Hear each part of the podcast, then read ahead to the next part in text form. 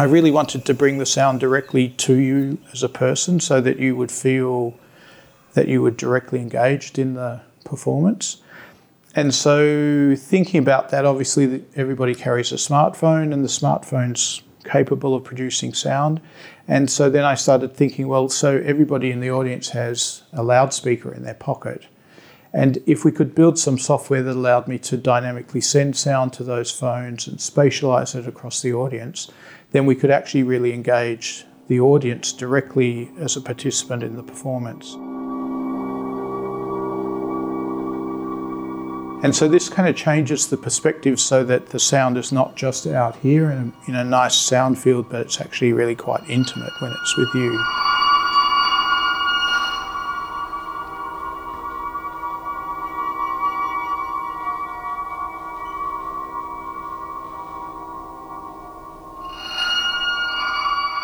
Future Perfect is a piece which questions the, the kind of balance between real and unreal or constructed. And it's made from field recordings and images, virtual reality footage that I've shot in cities, and recordings I've made in parks in cities where we have nature that we think is natural, it's nature, but actually it's constructed. It's been built there as part of building the city the garden was designed by somebody and planted maybe hundreds of years ago, um, but it's a construction, it's an artificial thing. And so you'll be kind of completely immersed in a journey where you'll be constantly moving from these things that seem real into things that are seem surreal.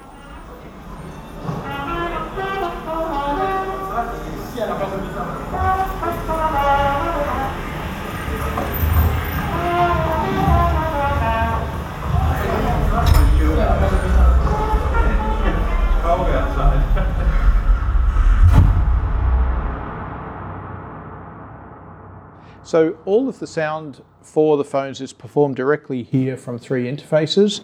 Um, the first one here is a spatialization interface. It allows me to spatialize the sound across the whole audience. And you can see dots here for each cell phone. And when I touch the screen, I'm basically doing vector-based amplitude panning across all of the cell phones. And that allows me to move the sound through the audience or to make these shimmering textures across the whole audience. The sounds that are being spatialized are sent using this control interface, and I have collections of sounds for the piece, so at different points I send a new collection. I can play them, trigger them, and loop them from here, and at the same time spatialize them.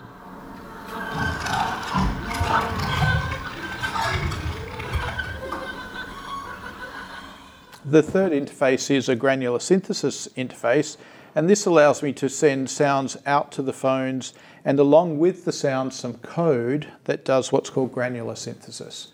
And what this does is it breaks the sound up into tiny little particles of sound and then reassembles them based on some parameters. And so it turns this sound that would otherwise just be the same as these other sounds into this kind of shimmering texture of little variations in the sound that happen across the audience.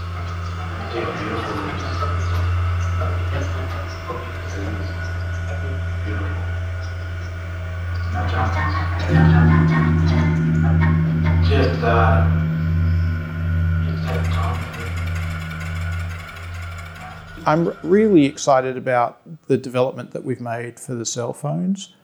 I'm excited about that for a bunch of reasons. One is it just runs in the browser, which means that anybody can just rock up and be part of the concert.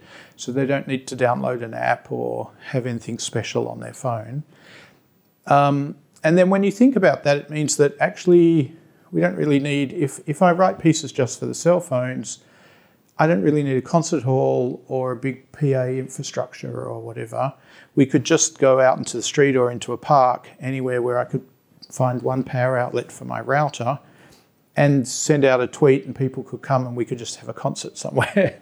and it kind of breaks down the performer audience relationship where we all become performers in a way.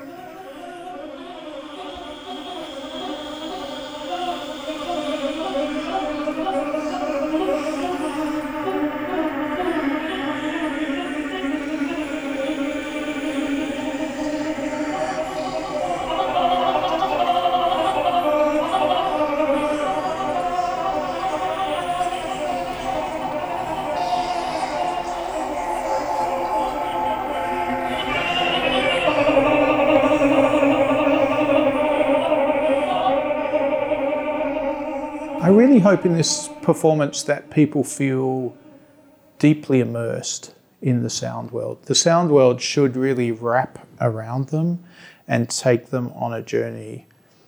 Um, I hope that they'll be go through a whole range of emotions that they, they'll find parts of it kind of exciting and soothing, and parts of it maybe a little scary and a little kind of intense. Um, so there'll be a wide range of, of emotions, I hope.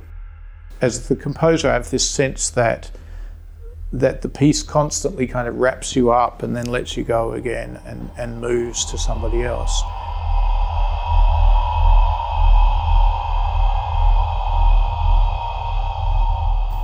So I'm hoping that people will have a, at least a kind of subconscious engagement with what does it mean to be in the world and how does their spirit relate to other people and relate to nature and, and what is that relationship that we have every day but we don't really think about most of the time.